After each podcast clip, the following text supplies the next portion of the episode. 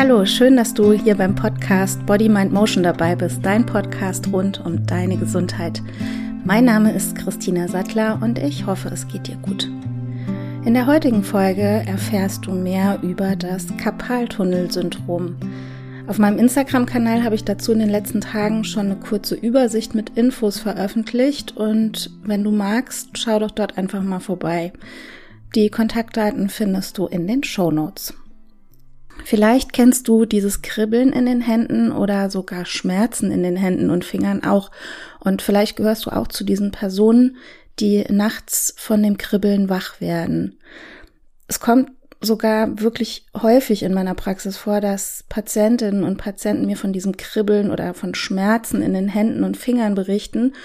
Und ganz oft haben diese Menschen dann auch Angst, dass es das ähm, Karpaltunnelsyndrom sein könnte. Ich möchte dir kurz erklären, was der Karpaltunnel ist, dass du dir was drunter vorstellen kannst. Du kannst dir das so wie so ein Kabelkanal vorstellen, der auf der Unterseite deines Handgelenks im Bereich deiner Handwurzelknochen liegt. Dieser Kanal wird von auf der einen Seite von einem fest, festen Band ähm, aus, aus Bindegewebe und auf der anderen Seite von deinen Handwurzelknochen begrenzt.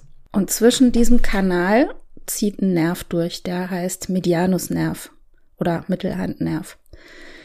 Deine Hand wird motorisch, also für die Bewegung und sensibel für die Gefühlswahrnehmung, ob was heiß ist, ob was kalt ist, ob Druck irgendwo auf der Haut ist, ob dich jemand streichelt. Ähm, also deine Hand wird motorisch von drei Hauptnerven versorgt und einer davon ist eben dieser Medianusnerv oder äh, Mittelarmnerv.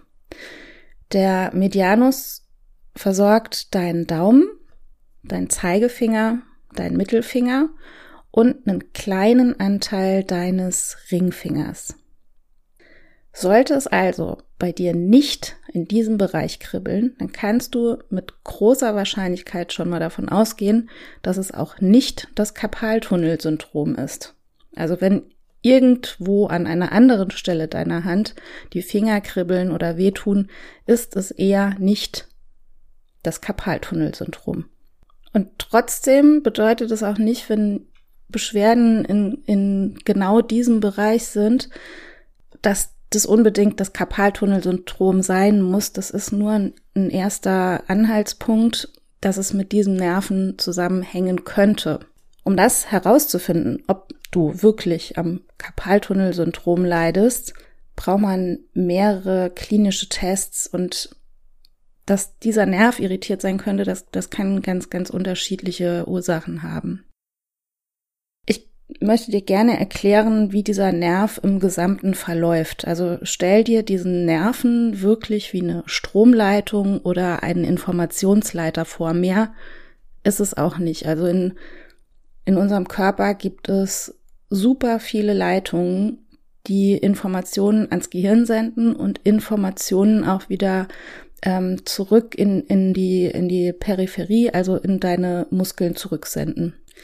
Und der Medianusnerv ist ein Nerv, der einem großen Nervengeflecht des Arms entspringt. Und dieses große Nervengeflecht, also eine Bündelung mehrerer Nerven, das kommt schon von der Halswirbelsäule aus Richtung Arm gezogen. Das ist jetzt sehr, sehr runtergebrochen, aber so, dass du es dir vorstellen kannst. Stell dir also vor, da ist ein riesen Kabelbaum, der schon ab der Halswirbelsäule nach unten zieht. Also, geh nochmal zurück zu dem Medianusnerv. Stell dir jetzt vor, dass dieser Nerv oder dieser Informationsleiter innen an deinem Oberarm zur Ellenbeuge und von dort an der Unterseite deines Unterarms eben durch diesen Karpaltunnel zieht und sich dann dort aufgabelt und zu Daumen, Zeigefinger, Mittelfinger und der Seite, die zum Mittelfinger zugewandt ist, am Ringfinger weiterführt.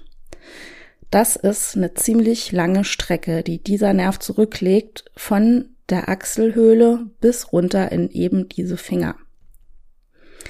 Und auf dieser Strecke kann natürlich an allen möglichen Stellen die Informationsweiterleitung irritiert werden. Das kann schon ganz am Anfang der Strecke der Fall sein, nämlich da, wo der Nerv aus dem großen Armgeflecht entspringt, also schon im Bereich der Halswirbelsäule. Das heißt also, dass zum Beispiel schon eine überstarke Muskelspannung in deinem Nacken die Informationsweiterleitung dieses Nervens verändern kann. Und ich sage extra verändern, weil es eine Veränderung der Informationsweiterleitung ist und kein Defekt. An dieser Stelle möchte ich dir einen kleinen Exkurs zum Thema Nervenleitung vermitteln und dir das ein bisschen vereinfacht erklären.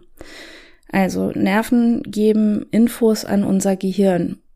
Dort kommt die Information an, wird verarbeitet und dein Gehirn entscheidet, was aus dieser Information jetzt passieren soll. Ich nenne dir ein Beispiel. Du fasst mit deiner Hand auf eine heiße Herdplatte. Deine Nerven nehmen die Hitze wahr, also diese Info, es ist heiß, wird jetzt je nach Intensität des Reizes schneller oder langsamer an dein Gehirn gesendet. Dein Gehirn beschließt dann, dass das wirklich nicht gut ist für deine Hand, nämlich ziemlich schädlich für dein Gewebe. Also gibt dein Gehirn den Befehl, Hand wegziehen. So, und dieser Befehl, der fließt zurück über die Nervenbahn in deinen Muskel, wo die Reaktion dann entsteht, nämlich das Hand wegziehen. Das ist jetzt alles sehr, sehr runtergebrochen, aber so läuft das in einem optimalen Fall ab. Jetzt nochmal zurück zu unserem Medianusnerv und warum ich verändert und nicht kaputt gesagt habe. Damit ein Nerv Informationen weiterleiten kann, muss er zum Beispiel gut gleiten können zwischen deinen Muskeln und deinen Bändern. Ist also irgendwo auf dem Weg zwischen dem Ursprung dieses Nervens und dem Ende des Nervens irgendwo ein Engpass oder irgendetwas, das diese Gleitfähigkeit einschränkt, dann kommt die Information eventuell nicht richtig im Gehirn an. Und auch eine veränderte Info wird vom Gehirn in das Versorgungsgebiet dieses Nerven geleitet. Und dann kribbelt oder es tut weh oder die Funktion der Muskeln ist verändert. Du siehst also, es muss nicht am Karpaltunnelsyndrom liegen, dass du in diesem Bereich der Hand ein Kribbeln oder Schmerzen spürst. Leider ist es tatsächlich immer noch zu häufig so, und das erlebe ich auch immer wieder in der Praxis, dass Patientinnen und Patienten operiert werden an diesem Karpaltunnel, obwohl das gar nicht notwendig wäre.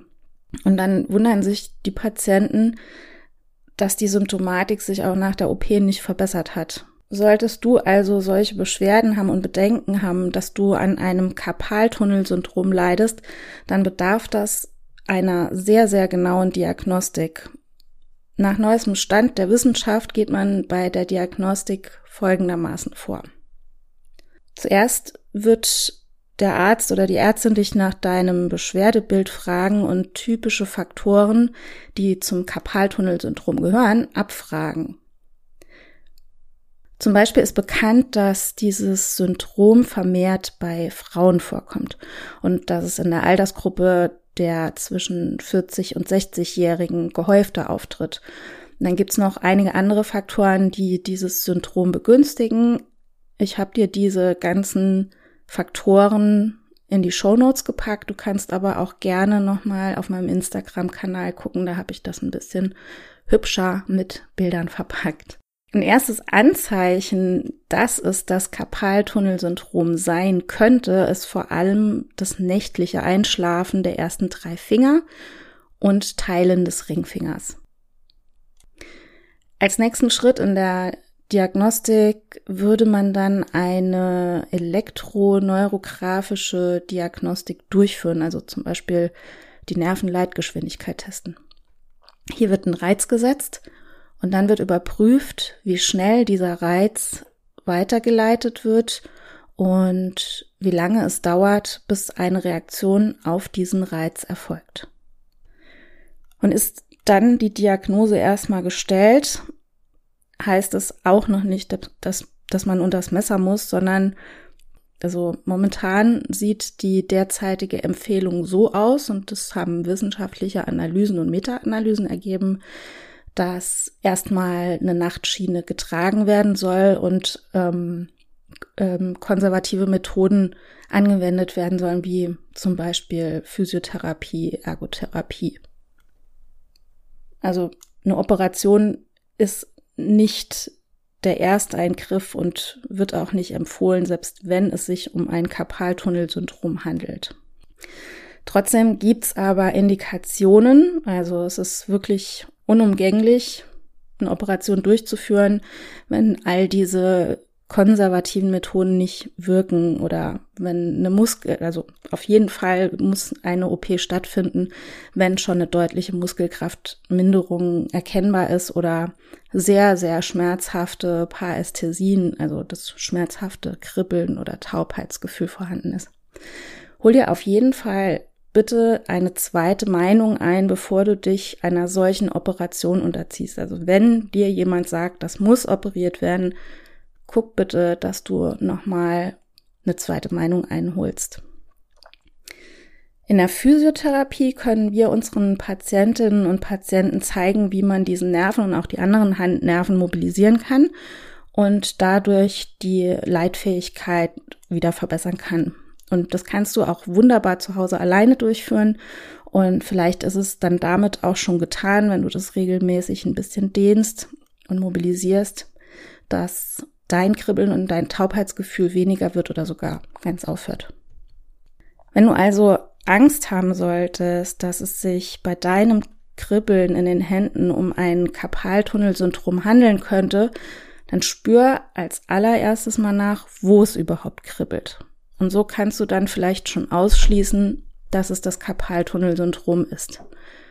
Und wenn es dann doch in diesem Bereich deiner Hand und Finger zu Problemen, zu Beschwerden, Schmerzen, Kribbeln kommt, dann weißt du auch jetzt nach Hören dieser Folge, dass das auch ganz andere Gründe haben kann, die zu diesen Symptomen führen.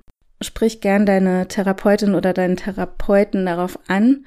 Ähm, in der Physiotherapie zum Beispiel können wir mit einigen Tests und über Ausschlussverfahren schon oft die Angst vor dem Symptom nehmen und können ja auch zeigen, mit welchen Übungen du dem, dem Kribbeln und auch den Schmerzen entgegenwirken kannst.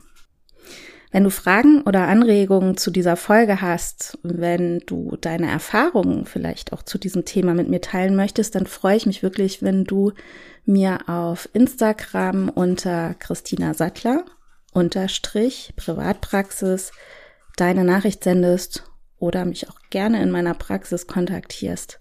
Ich freue mich auf Austausch mit dir und jetzt sage ich danke, dass du dir die Zeit genommen hast, mir zuzuhören. Ich hoffe, ich konnte dir weiterhelfen. Hab eine gute Zeit und wenn du willst, hören wir uns in der nächsten Folge kommenden Freitag wieder. Tschüss.